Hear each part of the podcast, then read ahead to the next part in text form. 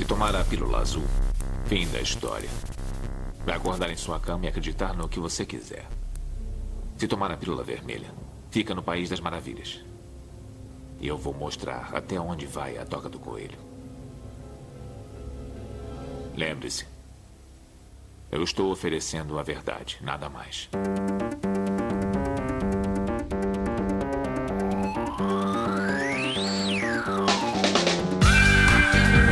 Magicando. de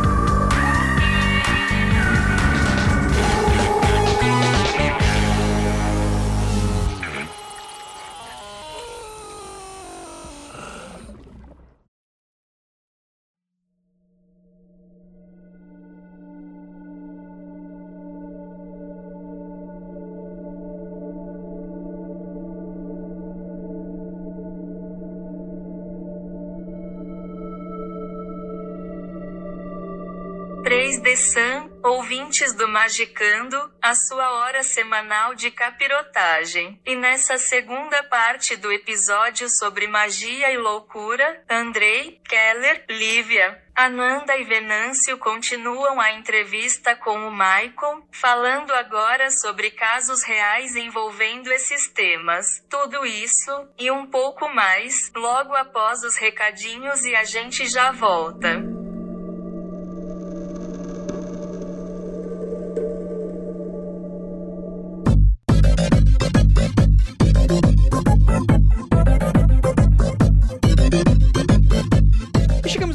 Mais um recadinho do Magicando. Prometo que vai ser bem rapidinho. E para você aproveitar esse episódio, eu só vou falar algumas coisas. Primeiramente, muito obrigado para você que está aí escutando a gente, para você que está sempre curtindo, comentando, mandando seus e-mails, você que manda e-mail pro Rolê do Kleber, para você que manda e-mail pro Humans of Esoterismo, para você que manda e-mail pra gente ler no ar no Magic Coffee Break. Gente, muito obrigado a todos vocês e é claro, para vocês também que acreditam nesse projeto, um passinho a mais, aquele que você tem como, claro, e quer ajudar a gente, você vai lá no apoia.se barra magicando Magicando. Lembrando, Magicando com CK. Com mínimo de 5 reais, você participa do nosso grupo secreto lá no Facebook, apenas no Facebook, e pode ter o privilégio de acompanhar a maioria das nossas gravações ao vivo no YouTube. Você recebe um e-mailzinho na quarta-feira te avisando da gravação, beleza? Lembrando a todos, siga a gente nas nossas redes sociais, Magicando em tudo quanto que é canto, Twitter, Instagram, tudo você acha a gente, a gente sempre tá conversando, faz, falando alguma coisinha, avisando dos episódios novos e por aí vai, tá bom? Então é isso, bora pro episódio, ficou magnífico.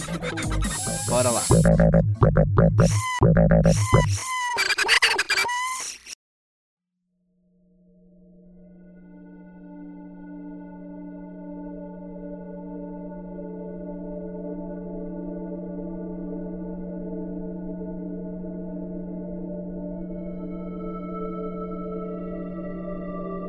Cara, falando sobre esse lance de paradigma, me bateu então uma coisa interessante, assim. No seu ponto de vista, Michael, como é que você enxerga essa questão do, do paradigma, assim? Tipo, provavelmente você vai falar, ah, não, se funciona pra pessoa, então tá ótimo, etc e tal. Beleza, é, mas tipo, sei lá, tipo, tu tem algum insight com relação a isso, quando você vê a gente discutindo sobre isso e tal? Sobre pessoas que não aceitam, por exemplo, o paradigma de outro, ou sobre, pelo fato de estar em outro paradigma, a magia da pessoa não funcionar. O que, que você acha sobre isso? Então, essa, essa é uma, uma, questão também que eu tento, que eu estou tentando aí a, a contemplar na minha pesquisa, né? Assim, então, é, eu, eu faço alguns recortes, né? Então, para poder fazer esse estudo, né, faço o recorte de um determinado paradigma. Assim, eu acho que uma, uma característica que eu acho que vale a pena, uma definição para trazer, né? Que é para quem se interessar, né? Quando a gente fala de paradigma, a gente tá, costuma estar tá muito referido à proposta lá do Thomas Kuhn, né? Quando ele vai falar sobre filosofia da ciência, né? Então, é que ele vai falar que a ciência, ela se desenvolve por paradigmas, e aí não só a ciência, a gente pode colocar também outras áreas da vida, né? Que é um conjunto de conceitos e regras que funciona até um determinado ponto. Quando você chega nesse ponto, tem uma crise, precisa haver uma quebra de paradigma e necessariamente vai ter a construção de um novo paradigma. E esse movimento ele é constante e um paradigma não anula o outro. Então, é, num processo de avaliação, poder avaliar o paradigma individual também é uma chave, né, que ajuda a gente a diferenciar, né, o que, que é da ordem, né, de uma crença e o que, que é da ordem aí de uma crença já já mais é, problemática, digamos assim, né? Que é justamente assim, o quanto que a pessoa ela consegue abrir a possibilidade de existência de outros paradigmas. Né? Então, quando a gente pensa no delírio, né, na experiência delirante, né, particularmente eu, eu gosto muito lá do que o Crowley propõe lá no, no Ritual do Abismo. É Ritual do Abismo? Sei, eu,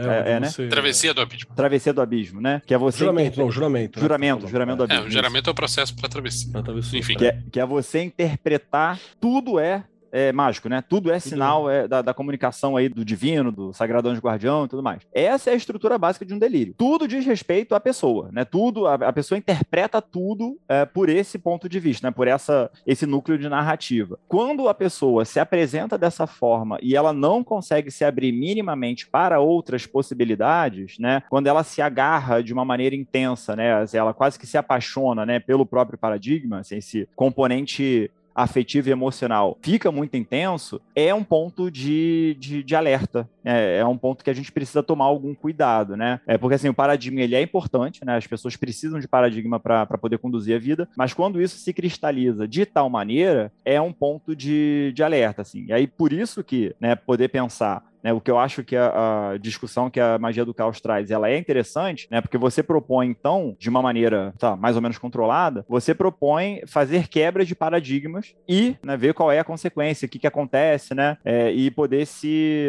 é, contemplar e outras possibilidades que não um única, uma única forma, uma única visão de mundo, né, ter uma visão de mundo mais aberta, digamos assim, né. Então, nesse ponto, é que eu acho que a gente tem um elemento também narcisista forte, né? Sim que é quando a minha opinião, para ela existir, a do outro tem que deixar de existir. Né? Então, o meu paradigma para ele existir, o do outro tem que deixar de existir. Aí também é um ponto extremamente problemático, que a gente vai fazer recair. Uma, uma pergunta para os magões da porra da mesa. O juramento do abismo é uma coisa com começo, meio e fim, ou o cara faz o juramento e, e vai pra galera? Começo, com começo, certeza. Começo, com certeza, um fim almejado e muitas vezes o fim é precipitado antes da hora. Porque, porque é, muito, é muito brabo você induzir esse delírio e, e viver, com, né? e viver é. com isso durante o tempo que for necessário, sabe? É muito comum a pessoa falar, foda-se, parei, ou ficar doido de vez. Mas é uma coisa que Sabe-se que é uma coisa difícil induzir esse delírio e recomenda-se que seja uma coisa com começo, meio e fim ou ele se falou assim, olha, faz isso aqui que vai dar bom? É que o lance é o seguinte, pra todo mundo, né?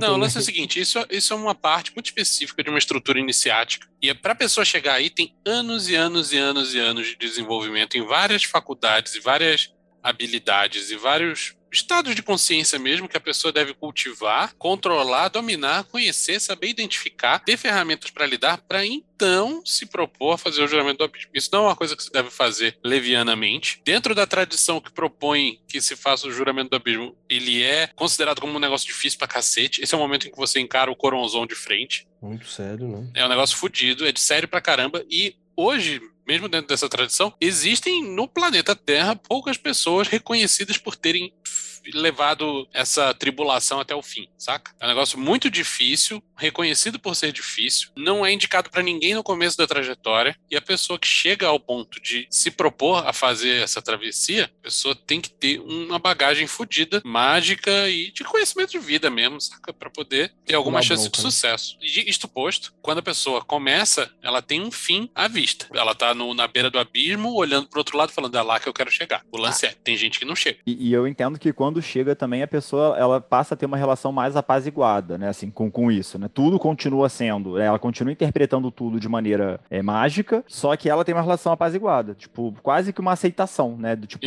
é, uhum. é assim, né? Olha e ri, né? Isso. Essa definição eu particularmente gosto dela porque eu acho que entra no, no, no, na provocação que o Andrei fez lá no início do programa, que é de qual é a, a, assim, se mago deve fazer terapia. Aí que eu já digo que sim, né? Porque justamente, né, poder mais ter um... que, mais do que a média da população.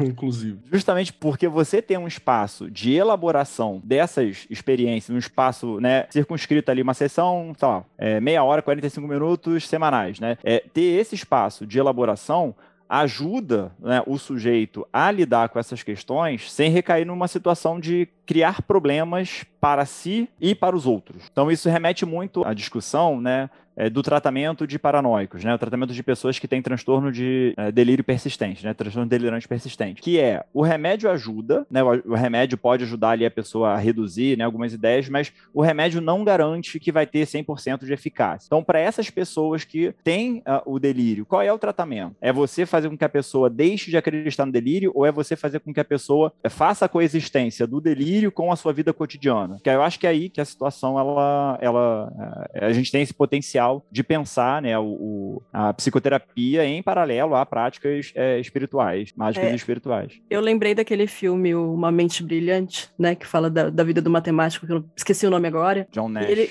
Russell é, Crowe é o nome dele. O ator.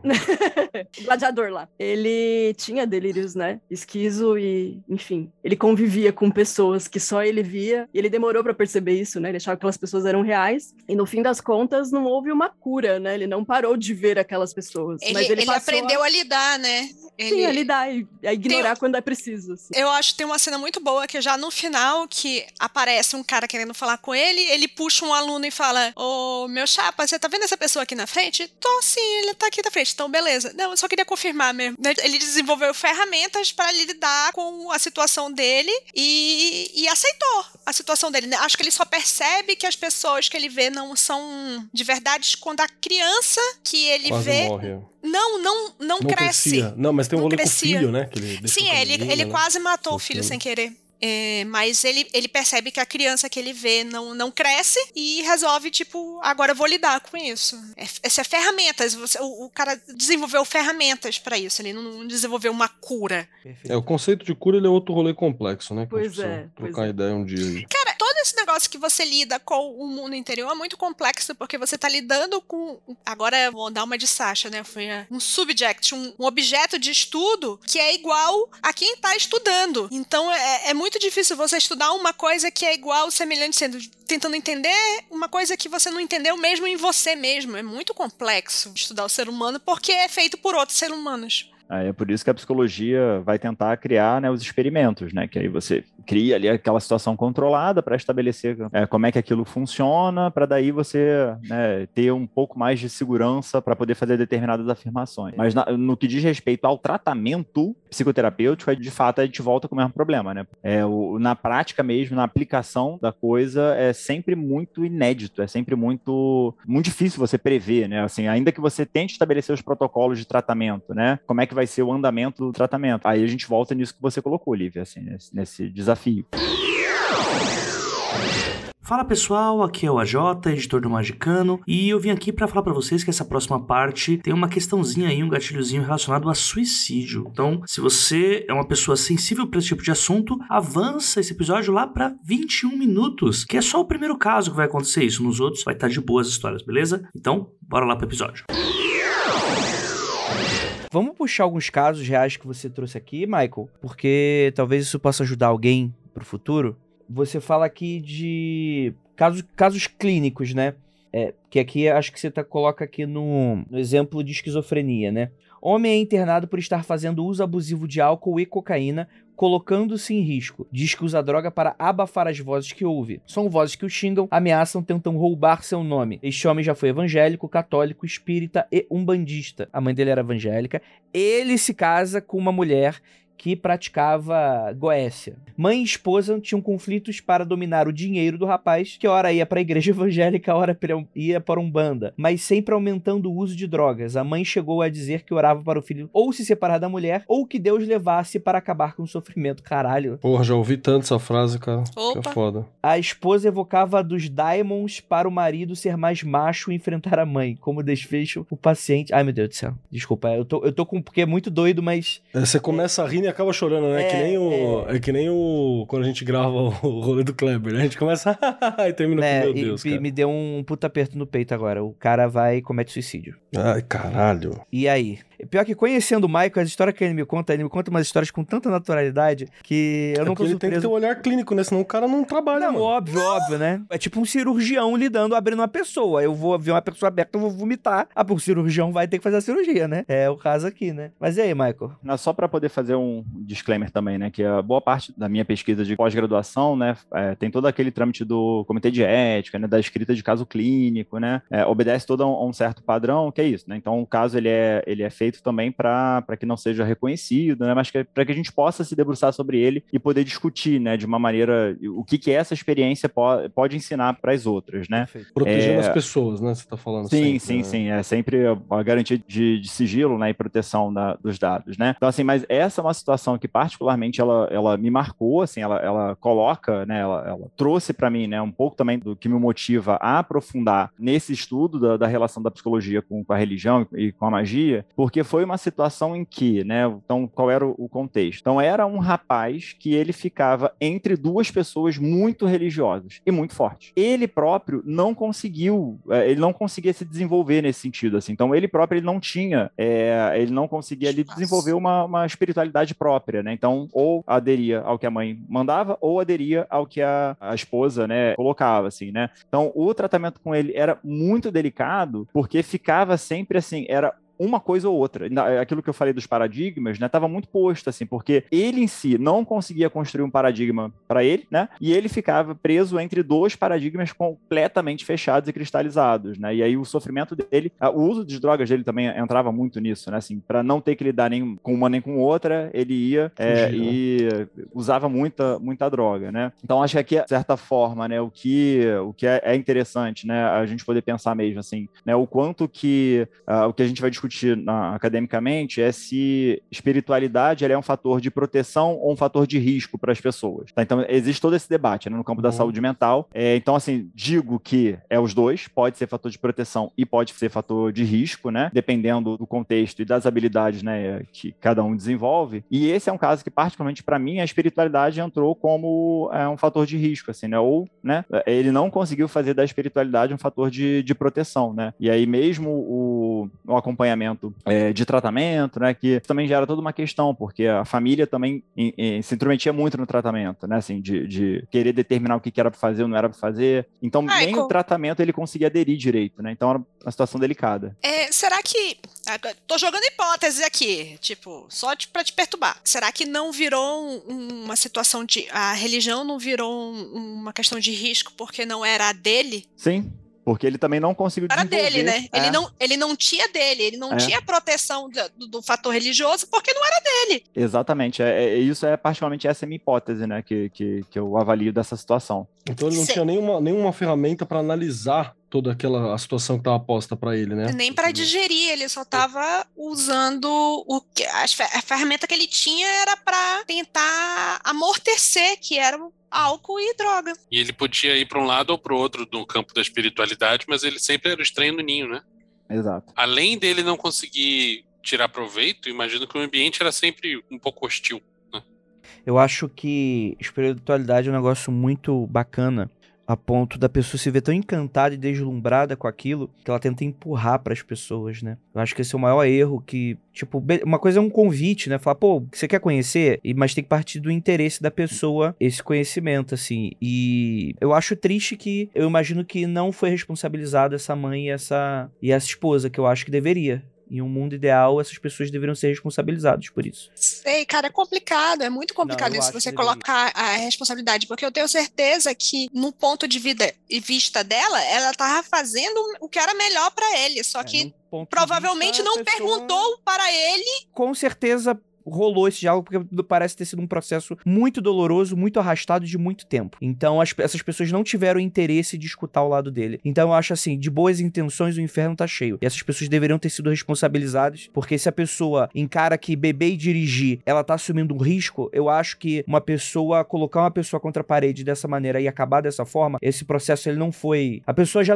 a pessoa não tava predisposta do tipo, ah, quer entrar pra minha religião e se matou. Isso foi um processo muito de destruição pessoal. Beleza, como é que, onde, como é que você coloca isso na legislação? É impossível, né? O Andrei tá no modo vigiar e punir, né? Tá, tá, Eu tô. tá, Hoje tá eu ficando tô Você olha pra ele assim, a Rapaz. cabeça tá fina. Lembrando que o próprio cara, na verdade, ele não teve um desenvolvimento de autonomia pra lidar com essas pressões que a gente sofre o tempo todo, né? Tipo, não só Sim. ele, mas a gente É- sofre isso na vida, assim, vindo de É vários isso que lugares. eu tava querendo falar, tipo assim, tentaram fazer o melhor pra ele, mas não perguntaram o que era pra ele, nem ele conseguiu desenvolver as próprias ferramentas pra isso, né? E, e Hum, acabou perdido no meio do não caminho. sei se é isso, mas parece que no meio do processo de individuação dele, que é importante, né? Tipo, Ah, fazer sim, em algum entendi. momento, ele, ele ficou ali, naquela coisa, ai, minha mãe, ai, meu Deus. Até eu achei até interessante essa questão dele ouvir vozes, né, na cabeça dele o tempo todo, assim.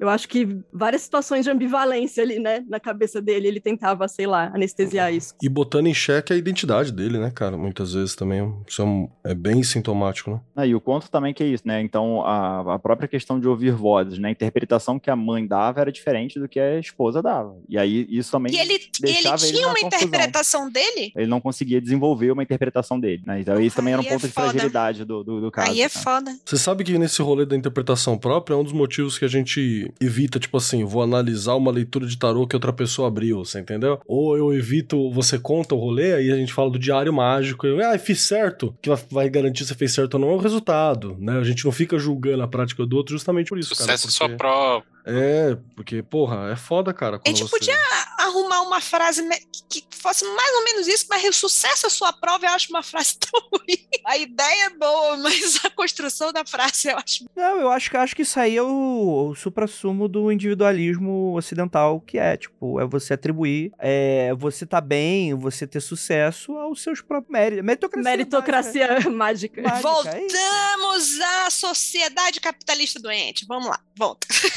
É, tipo, eu acho muito pouco provável que você vá, por exemplo, no Ilê que a Nanda frequenta e alguém manda uma dessa, tipo assim. Talvez um. Eu, eu não sei, eu tô falando por você agora, Nanda, mas, tipo, eu imagino que talvez um fracasso de uma pessoa seja a responsabilidade de um todo, né? Tipo, de, pô, abraçar a pessoa e, porra, fazer ela vencer em conjunto, né? Tipo, é, é, é muito doido tu para pra analisar que de fato é problemático no cerne, né? Não no. no sei lá, bizarro. Vou aqui para um caso de transtorno delirante, porque tá bacana o podcast já, né? Caso clínico, homem de 30 anos soube pelo sogro, pastor, que a casa que ele alugara para um pai de santo havia um montado na privada. O que, que seria um montado? Então, já começa aí, né? Já- já- Então, é o De que ele traz, então. né? É o discurso dele, né? Ele apresenta essa Ah, ideia tá, de então, montado. É, tipo, é. é, tem um, É. um montado. Ele fala que é um montado em cima da privada, que tinha ali na, na, na privada. Tá. O homem explica que este montado era um tipo de feitiço que faz com que a energia descontrolada, aspas, tomasse conta de seu corpo e atacasse fisicamente o sogro. Ele diz que sentiu a energia, depois as vistas escureceram e perdeu a consciência. O homem nunca viu ou tocou tal montado e, em entrevista aos familiares, ninguém nunca ouviu falar sobre aquele conceito, não sendo, portanto, do contexto cultural da família. Nesta circunstância, magia ou delírio. Eu tenho um caso como esse. Tava caçando um montado outro dia. Não, mentira. É, de uma pessoa falou, ó, tal pessoa fez um pessoa conhecida falou pra uma pessoa, falou, ó, tal pessoa é, fez um trabalho pra você. E era uma pessoa muito querida que não fazia sentido. E eu fiz o que uma pessoa que às vezes é de muita estima falou, muito respeitável, mas que eu usei de meu bom senso e falou, não, essa pessoa não fez porra nenhuma, tipo, é doideira da cabeça da pessoa, a relação segue ótima, não tem nada de errado, etc e tal, e sei lá, né, mas é o meu bom senso, né, o que, que seria o bom senso aí pra pessoa de cada um, né. Vou fazer uma pergunta pro Michael. Nesse caso aí, eu- pelo texto que o Andrei falou, não, não ficou claro pra mim. Ele chegou de fato a agredir o sogro? Sim, sim. Episódio de agressão, né? Esse sogro que é pastor, né? Ele chegou a agredir o sogro algumas vezes e, e aí ele dizia que era ó, é, dessa energia incontrolável do Ah. tal do, do montado. Ele é o tava famoso colocando- o espírito me mandou fazer, né? Que acontece muito.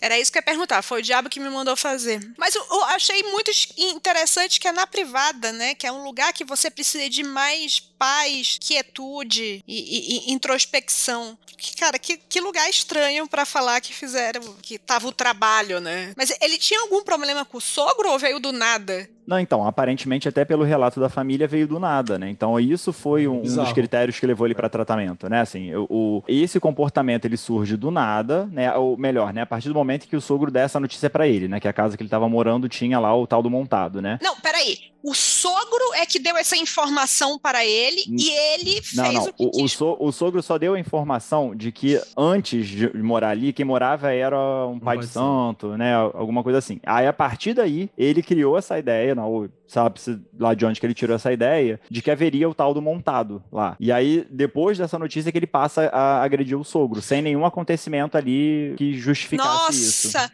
eu, eu já criei uma fanfic na minha cabeça aqui. Tá, a situação é a seguinte: o sogro foi lá, ele tava de boa na casa dele. É o lugar que ele precisa de paz, quietude. O castelo do homem é a sua casa. E o trono do castelo é o trono. Aí o sogro vai lá e fala: É, tu gosta dessa casa? Essa casa é mó legal, mas aqui tinha um terreiro antes. Aí acabou a paz do cara. O cara, tipo, porra, eu tô num lugar que é ruim. Na cabeça dele. A minha paz, a minha quietude, eu não tenho mais quietude aqui, porque aqui é um lugar ruim. Então, ele fica com raiva do sogro e, e- e essa é a forma dele de punir o sogro, porque o sogro foi que deu a informação pra ele. Inconscientemente. Pronto. Inconscientemente, é isso. Pronto. O, o cara conseguiu racionalizar, de alguma forma, aquilo que todo mundo deseja no íntimo, que é agredir um cristão.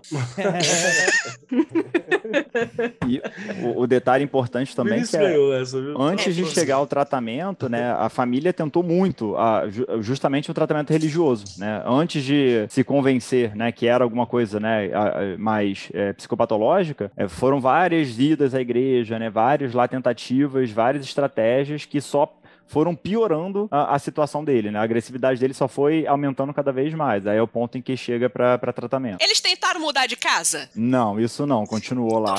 Ah, mas aí, ah, tá, quem mudaria de casa, Lívia? Super fácil mudar de Se casa, fosse, né? se fosse aluguel, era mais fácil. Se a casa fosse timar, dele, realmente Pensei não. até em me mudar. Ô, Michael, eu vou te fazer uma pergunta que provavelmente a resposta é não. Mas alguém de fora da igreja, alguma autoridade espiritual, religiosa, chegou aí verificar o lugar? É, Eu sei que é muito difícil, sendo família evangélica, enfim, chamar um pai de santo pra ver o que, que tá rolando. Mas de repente alguém deu algum Acontece pitaco, muito, hein, né? Não sei. É, não sei, não sei. Caralho. Tanto eu sei que acontece que eu tô perguntando, né? Não, não tive notícias, né? Pelo menos o, o que eu consegui coletar, não, não, não, não sei. Não sei Que eu, que eu fiquei muito curioso sobre o que, que um- uma pessoa de outra fé diria a respeito, indo no local. É aquele negócio do brasileiro, né? Chamou o pastor, não deu certo, chama o pai de santo, não deu certo, chama o padre católico, não deu certo, aí você tem. É que nem aquela história da múmia, né? Você se apega no que tem, puxa todos os cordãozinhos com todos os negócios lá e tem que ir lá. Igual a história do exorcismo que eu fiquei assistindo com meu pai da varanda, né? Acho que eu já contei. Então vamos lá. Transtorno dissociativo, famosa histeria. Caso clínico: mulher internada em contexto de compras excessivas, comportamento agressivo e risco à própria vida. Diz que não é ela que faz tais atos, mas é a sua pomba gira. Durante atendimento psicológico, a pomba gira desce e começa a dizer algumas informações sobre o psicólogo impossíveis da paciente saber.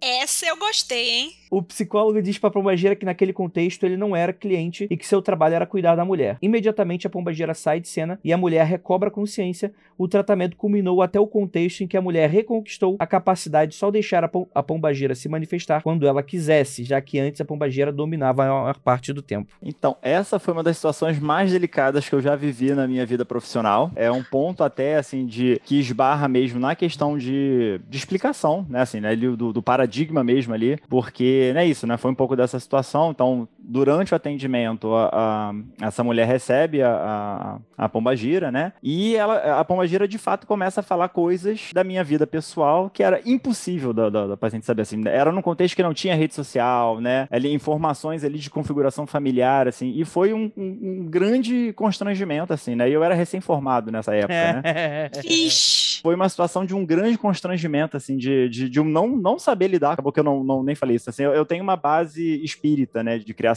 né? Durante um tempo tinha o kardecismo e tal, mas, mas nunca, principalmente depois que eu entrei na faculdade, eu saí completamente dessa, dessa discussão, assim, não, não acompanhei tanto. assim. Isso foi logo depois de formado, né? Então, essa foi uma situação em que, em que eu me vi, né? Que a faculdade não me preparou para isso, obviamente, né?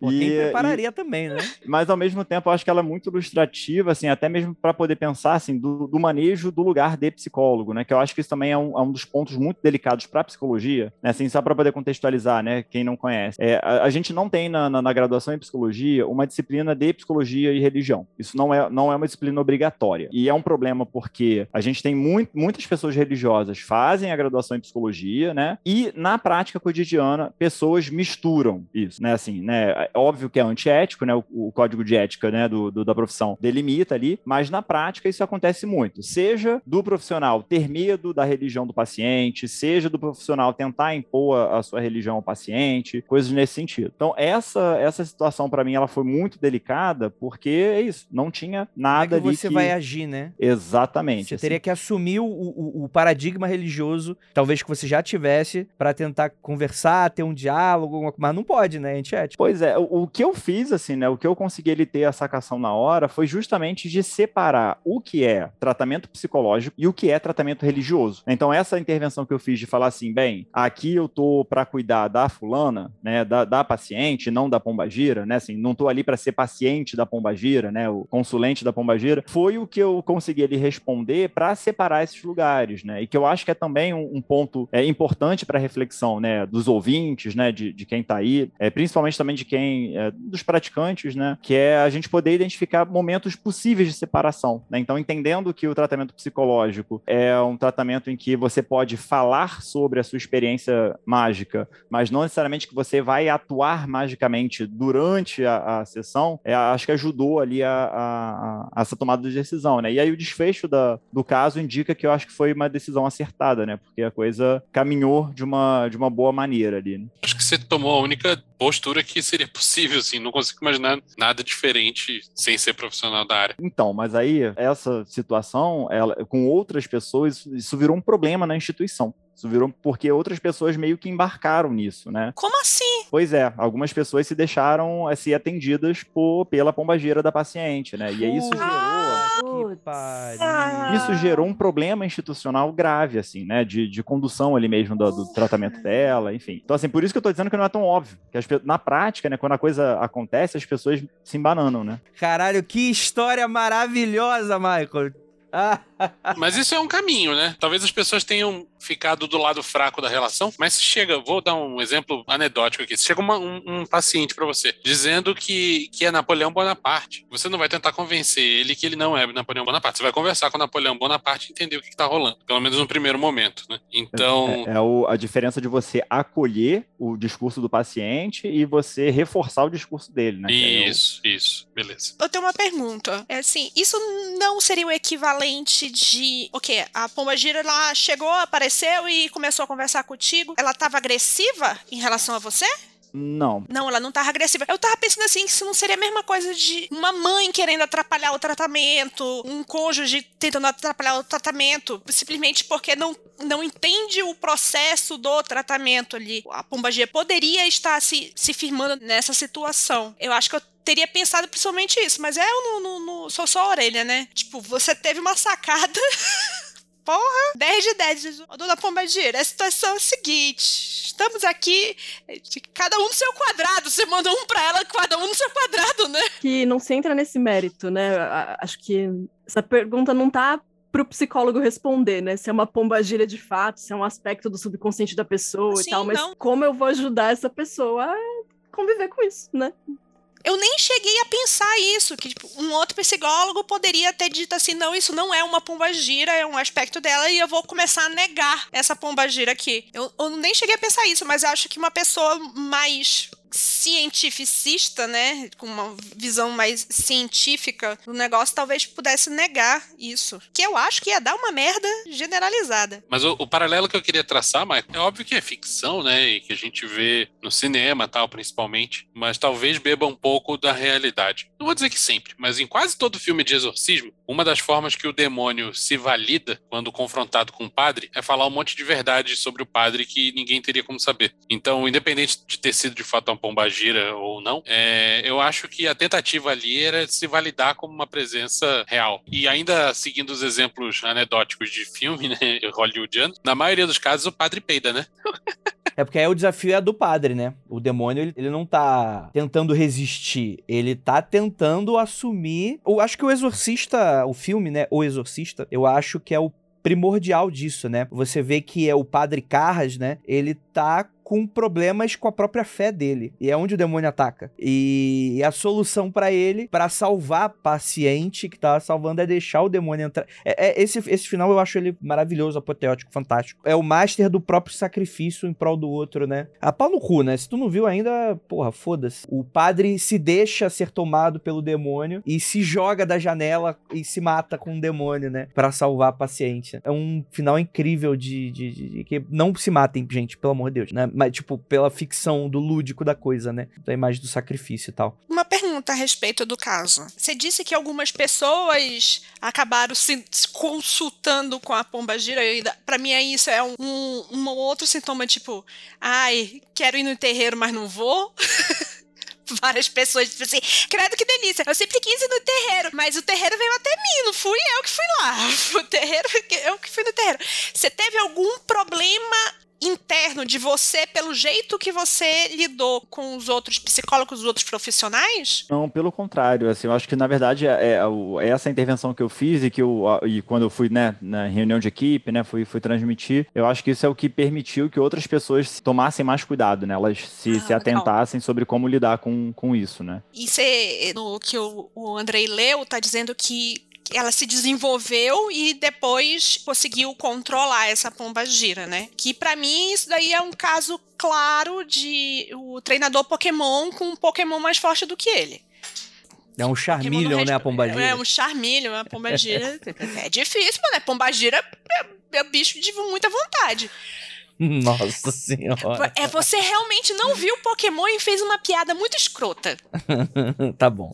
É, É, então, é, esse desenvolvimento que ela fez foi dentro da área da religião ou dentro da área da psicologia? Não, foi dentro da área da religião, né, aí ela, aí ela seguiu em tratamento e junto do tratamento ela também seguiu o desenvolvimento religioso, ela fez as duas coisas, né, que, aí Pô, o que eu legal. acho que também, é, o que é eu acho que raridade, também né? que, que ajudou bastante aí no, no desenvolvimento dela, assim, na, na melhora dela, na melhora da qualidade de vida que eu ela acho teve. que é o melhor de todos, né? Porque tem o problema do que a gente comentou no início, que eu acho que também vai muito pra isso, né? O exorcismo que resolve e o exorcismo que termina de matar o paciente, né? Porque é uma parada de ou vai pra um lado do tipo, ah, esquece a ciência, vamos só a religião e geralmente tem uma piora, versus a ciência que tenta capar o, o- o exercício religioso da parada, entope a pessoa de remédio e já tive já vi casos também que termina em ruim, mal, né? Então, Você já teve algum caso de das pessoas não quererem tomar o remédio pra não acabar com a mediunidade perfeito, delas? excelente pergunta. Já, já acompanhei algumas situações assim, e é isso, né? Sempre, é, ou pelo menos assim, né? Do meu lugar de psicólogo, né? E aí eu acho que também, de certa forma, é, é, pensando num, num trabalho em equipe, né? Porque aí o psiquiatra vai fazer a, a condução dele. Eu, enquanto psicólogo, eu não entrava nessa, nessa discussão se deveria tomar ou não remédio e tal, mas o que eu tentava fazer ali, né? É de poder acompanhar justamente assim, quais são os efeitos, né? Da gente ir medindo é, como é que a coisa tá sob controle não tá, né? Como é que tá o, o- o dia a dia, e aí é trabalhando também feedback com a paciente em relação a isso. Mas já, já, já tive situações sim. E, e é, é, no início foi delicado, mas depois a coisa, a coisa sentou. Porque esse é um fator também que aí eu acho que vale. Isso abre toda uma outra discussão, que é a influência de líderes religiosos, né? Dependendo, independente da religião, né? Que é o, o que, que o líder religioso fala, se ele autoriza ou não, né? Se ele incentiva ou não incentiva, porque e aí assim, e não dá para generalizar. Então eu já vi situações em igrejas que o líder religioso fala para não tomar remédio, eu já vi situações em centro de, de, de umbanda que o líder fala para não tomar remédio. Eu já vi o contrário também, né? De líderes que incentivam ali o tratamento, né? Então de você organizar a presença da pessoa na religião durante o tratamento. Então, e eu acho que isso ressalta, alerta bastante, né? Quanto que os profissionais de saúde eh, devem se aproximar do- dos lugares de religião né, da- das pessoas, né? Justamente para tentar estabelecer esse, esse diálogo também com ah, os religiosos, né? Porque na prática a palavra do, do- do líder, né? Do, de um mestre que seja, tem um peso muito grande, né? E aí pode incidir nisso também, né? Fazer uma pergunta muito noob aqui, Michael. Nos casos em que o líder religioso que está envolvido com o paciente seja a favor de um tratamento multidisciplinar, por falta de uma palavra melhor, existe precedente para o psicólogo conversar com esse líder? Sim, tem abertura sim. É? né? No, é, o- lá na, na saúde pública, a gente trabalha na chamada lógica da clínica ampliada. né? Então, a ideia é que os profissionais de saúde possam sim se aproximar de pessoas da vida cotidiana do paciente, né? Então pode sim conversar com o líder religioso, conversar com, com as pessoas do bairro e é até desejável que façam isso, né? Para você é, fazer aí uma aproximação mesmo do contexto de vida da pessoa e, e, e poder não criar esse tipo de ruído, né? Então o tratamento dá uma certa direção, aí a religião dá outra oposta e aí paciente, o paciente fica perdido, né? Você falou muito de religião, de pessoal, tanto do pessoal crente quanto de umbanda e tal, mas você chegou a ter algum paciente que era puramente focado para magia e não para religião? Já, já tive sim. É uma situação bem delicada, que é um caso também que se não puder não, falar, não, por favor. Não dá para dá para falar dentro de um recorte, dá para falar sim. Então, é, é, eu, eu acompanhei um paciente, né, que era é, adepto da magia do caos, né, e, e, ele se nomeia assim, ele fala sobre a questão da, da gnose, assim. E, e esse é um caso que assim assim, de certa forma, ele, a abertura do quadro, né, é, ele já tinha histórico de algumas avaliações psiquiátricas antes, né, ali no contexto de, de é, questões familiares, né, questão de luto em família e tal, e aí num determinado momento ele, ele nessa busca pela gnose, né, e aí ele já, aí teve várias experiências religiosas diferentes, né, ele foi meio que se encontrando na magia, especialmente na magia do caos, e o quanto que a experiência de gnose foi desorganizadora para ele. Então, assim, ele buscava buscava, fazia lá o treinamento, tentava, né? Seguia lá o, o, o, os exercícios, né? No que ele atinge a gnose, isso desorganiza ele, né, no que ele vai conseguindo atingir, né? Então, a, aquele fluxo de sensações e pensamentos e coisas que atravessam é, desorganizava ele e isso passou a ser um problema, né? Aí, aí, depois disso vem uma questão também envolvendo o uso de drogas, né? E daí esse também é um ponto que eu particularmente tenho interesse em me aprofundar na pesquisa, que é a relação da práticas e uso de drogas, né? Um ponto também que eu acho importante de discutir. É, e ele aí entra no, no, uso de drogas, entra numa coisa muito desorganizada, né? É, e aí ele então vai para tratamento. E aí, o, o, o, que desse caso eu acho muito interessante é que ele respondeu bem ao tratamento, né? fez vínculo, teve ali uns efeitos de organização ali do, do, pensamento dele, do dia a dia dele. Mas o que me chama muita atenção nesse caso é o quanto que ele não desiste da magia. Né? Então, ele, ele, em paralelo ao tratamento psicológico e psiquiátrico, ele mantém também uma busca, é, e aí ele fala, é, ele colocava de procurar formas seguras de fazer magia. Né? E aí ele ia tentando se desenvolver um pouco por esse, por esse caminho. Né? Então, foi é, é uma experiência também muito marcante para mim. Assim, que me, é um dos casos também que me trouxe para essa discussão. De novo, é a pessoa querer desenvolver ferramentas, não é, não é cura, é ferramenta, é, é ter ferramentas para lidar com a tua situação. Eu consigo entender perfeitamente a pessoa ficar muito desorganizada, principalmente se vier subitamente ou se não esperava chegar numa situação de gnose e, e, e ser uma coisa muito forte. Eu, eu, entendo perfeitamente desorganizar a pessoa totalmente. E como você lida, como fica depois. Você, você deve ficar bagunçadinho bagunçadinho. Você fica bagunçado, mesmo se você não teve essa experiência do rapaz que ficou muito desorganizado, você fica bagunçado um tempo. Você fica assim, tipo assim, puta que pariu. Você fica. E, e particularmente isso é que eu acho que é interessante também da, da função de diário mágico, né? Então, assim, além da coisa objetiva, esse processo de você tentar relatar, escrever, é uma Organiza. forma também de você se organizar. Sim, sim. Então tem um efeito aí que, que a gente já tem, né? Outros psicólogos já, já discutiram isso antes, né? Do efeito da escrita, né? O efeito terapêutico da escrita, né? Que eu acho que se aplica muito nessas experiências mágicas, né? É você poder, você parar o tempo para escrever, relatar, né? Isso ajuda a organizar o pensamento e até você potencializar no sentido assim de não ficar só na experiência bruta, né? Você você conseguir traduzir em algumas palavras mínimas ali o que aconteceu, né? Faz todo sentido, porque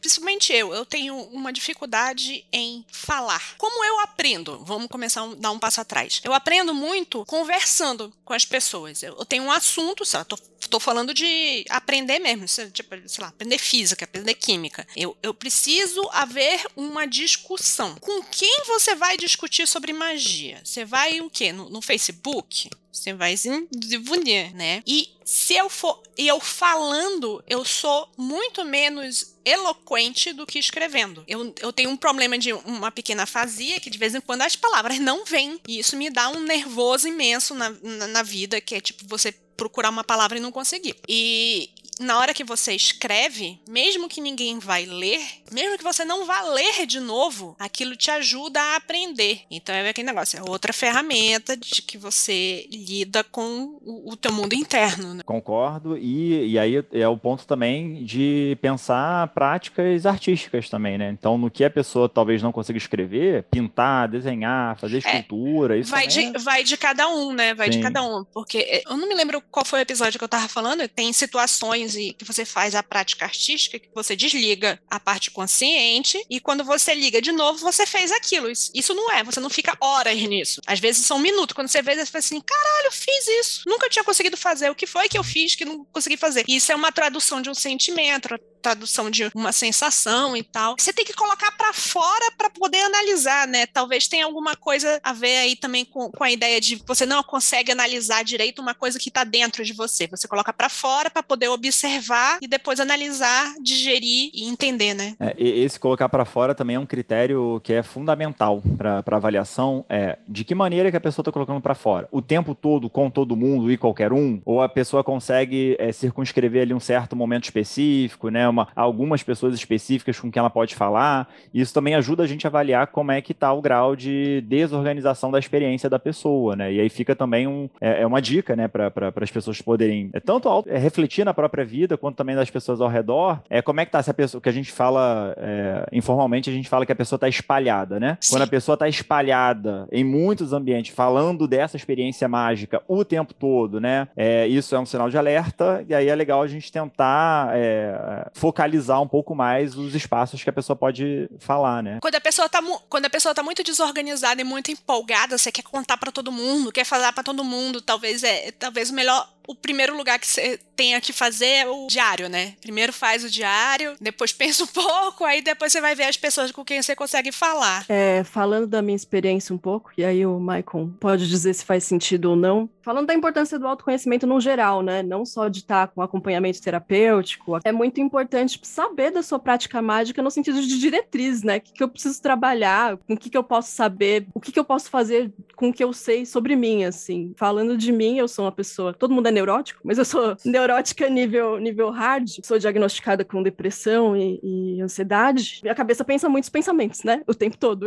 Esse é o meu problema. Então, essas experiências mágicas que me levam para um estado de não racionalidade, de, de êxtase, né? Estados de gnose, para mim são muito positivos, né? E, por exemplo, o sigilo, sigilo pictórico da magia do caos, que vai enviar aquele símbolo para o meu subconsciente. Tenho tido ao longo dos anos resultados muito positivos com isso, porque me tira justamente da, da neurose de eu ter uma ambivalência ali de, de coisas conflitantes me fritando o tempo todo, né? E só é possível porque eu tenho um processo terapêutico de muitos anos, de me conhecer, de saber como minha cabeça funciona mais ou menos, para ver como eu vou conduzir minhas práticas mágicas diante disso. Então, você está falando de um caso aí em que técnicas de saúde mental laicas auxiliam na, na- na execução da sua prática mágica. Muito E vice-versa, né? E vice-versa. E vice-versa. Faz todo sentido, sim, Ananda. E, na verdade, assim, é, isso que você está colocando como é, a sua experiência é muito desejável até que as pessoas pudessem ter esse tipo de, esse nível de desenvolvimento, né? E aí a gente volta um pouco do que é o, o que a gente vê muito, né, no, nesse meio, é, que é de achar isso, né, que o magão não faz terapia, não precisa de terapia, né? Ele resolve tudo, ele consegue resolver. Então esse nível de crença em si é complicada, né? Tende a, a complicar ainda mais com Eu o acho tempo. que é, uma-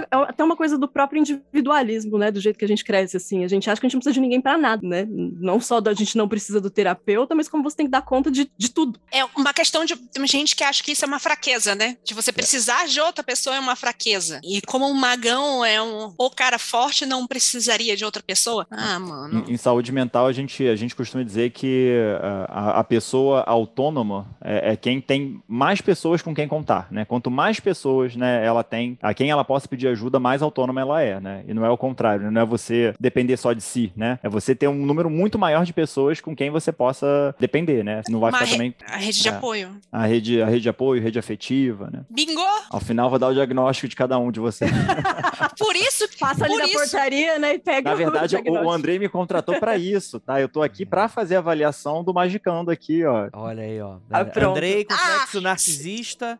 Vinícius, é, cristofobia. O, o Vinícius, com os episódios de agressão lá, tá pra, pra personalidade antissocial, né? Tá ali, ó. Vinícius tá muito marcial hoje. Isso, isso tá no. no, no É que eu tô de no- roupa vermelha. Isso tá no DEF? Personalidade antissocial? Sim, é esse. transtorno de personalidade antissocial. É, pessoas que têm isso, é, é, comportamentos agressivos, né? Que prejudicam os outros. Mas é que tá.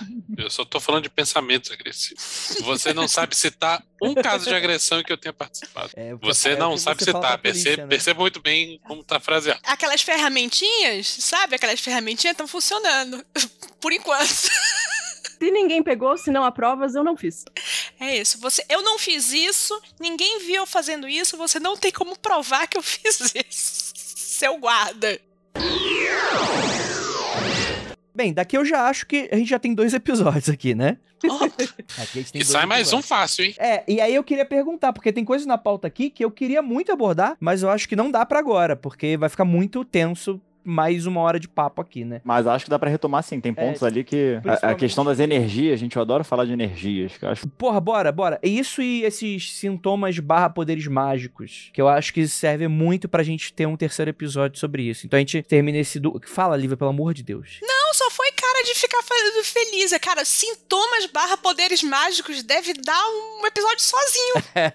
Exatamente, exata- excelente. Então a gente lança esse episódio duplo, a gente dá uma pausinha, lança os outros episódios, porque afinal de contas a gente precisa ter outros assuntos também. E a gente volta a marcar com o Michael, então, pra falar sobre isso. Vou até deixar aqui na pauta dele. Quero muito que meu pós-doutorado saia até lá.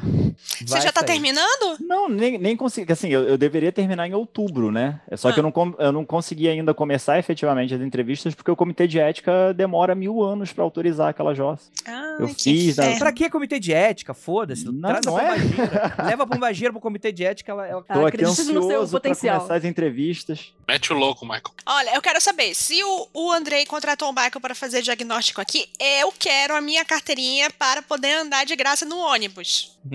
Se de alguma coisa tem que sair disso aqui, pelo menos que seja um passo de graça. Aposentadoria, né? Alguma coisa assim. É, não aposentadoria não. Se, se eu pegar o busão de, de grátis, já tá, já tá valendo. Hoje em dia, Essa, essa tá tu- doida mesmo, tá recusando a aposentadoria. Eu Não, não. Vocês é que estão doidos que acreditam em aposentadoria. Eu ia falar isso agora, que agora pro perito do, do INSS, se você tá ali podendo fazer uma coxinha pra vender, ele já fala, pô, vai trabalhar. Tô guardando aqui a pauta pra gente, pra, pra, parte- pra eu não perder. Eu vou colocar aqui, ó, principais sintomas de poderes mágicos, vou deixar uma marquinha e colocar e- energias. Porque o Michael gosta de falar de energia. Ah, bom que já tá lá, já tá registrado, né? Já tá registrado pro episódio 3. Então é isso, gostaria muito de agradecer. Michael, quer fazer um jabá? Onde é que o pessoal te encontra? Bem, vocês me acham nas redes sociais como arroba maidrigopsi, e aí aproveitando que eu estou lançando também um podcast, é, um pouco ali no susto, né, porque surgiu como uma possibilidade de material extra para os alunos da graduação, mas aí os alunos me incentivaram a, a continuar, então a ideia é que eu possa, possa continuar, então o podcast tá aí na- na- nas plataformas, ele se chama Falecer, né, existe aí um trocadilho que depois a gente pode brincar com ele, mas a ideia desse podcast é poder discutir é, psicologia, psicanálise, é, ciência e, e aí talvez aí, abordar também as questões é, da- das minhas pesquisas em psicologia da religião e magia e tudo mais. E vamos ver como é que a coisa se desenvolve. Não, eu ia falar que eu vou ouvir, mesmo não sendo da minha área de estudo e atuação, porque eu posso ouvir o Michael falando sobre receitas de bolinho de lama, eu vou achar o máximo. Oi? Pois é, É isso, só eu isso. tenho essa receita, Lívia. Mas, mas é isso, né? Os episódios estão bem, eh, os que estão lançados, né? Estão bem técnicos, né? Por estudo, né? Efetivamente, mas a ideia é poder também eh, fazer Chamou uma linguagem mais acessível. burro, hein? Falou, ó, cuidado que é técnico de mapa. Não, que isso. É, excelente, Michael. Cara, com certeza vale aí. Vou de- pedir pra a Nandinha colocar o link aí do, do, do teu rolê todo, das suas redes. Falecer. É isso? Falecer. Ah, f- De morrer, É. assim. É, o, falecer. tro- o trocadilho é, tá, tá por aí, mas depois eu, qualquer dia eu explico. Eu penso em falo logo. Tem relação com isso também, Também. mas Muito Explicarei, falocêntrica, explicarei. muito, muito falocêntrica, Lívia. Muito falocêntrica você. Eu sou uma pessoa de gostos simples. Aí, Lívia, só pra, pra explodir a cabeça. Fale né? excêntrica, a Lívia, né? Qual é a relação da, da fala, do falo e da morte, né? Então, qualquer dia eu faço, abordo esse assunto. Me lembrou uma piada do Ari Toledo, que, foi, que é assim. Tava o padre e a freira no deserto, com um camelo e tal. Eles estavam perdidos no deserto. O camelo cai morto. Aí a freira já começa a se desesperar, o padre já começa a se desesperar, passa tempo, começa a sentir sede. Meu Deus do céu, a gente não sabe para onde ir, e agora a gente tá sem o nosso único veículo, etc e tal. Aí o padre, né, abaixa as calças, porque é piada de Toledo. Aí fala: Então, freira, a gente vai morrer, então é isso aí, né? Aí a freira fica assustada, né? Fala: Que isso, padre? Que isso? O que tá acontecendo? Coloca a roupa aí. Aí o padre fala: Esta, irmã, isso aqui é um instrumento que traz a vida. Aí a freira fala, então coloca no cu do camelo. É assim termina a piada. Muito engraçado. É isso, foi essa piada. Já temos o O extra, pior é que né? eu tô rindo dessa merda. ah, isso acho que não. Acho que. A, a- o- é- esse episódio duplo conseguiu ofender todos os créditos possíveis e imagináveis. Dei vergonha alheia pra Lívia, que está nesse momento completamente Cara, escalafobética. pra você ter uma amostra de como funciona a minha cabeça, minha cabeça tá assim, mas como assim um padre e uma freira no meio do deserto com um camelo fazendo o quê? em que momento? do- do- do- É isso aí. Exatamente. É, é o que dá montar um podcast com neurodivergente. Power Hand da neurodivergência. então é isso, gente. Gostaria muito de agradecer a vocês que ficaram aqui na live. Foi muito maravilhoso. A vocês que estão escutando esse episódio duplo aí. E é aquilo. Ósculo no bode, praise the sun pra todos vocês.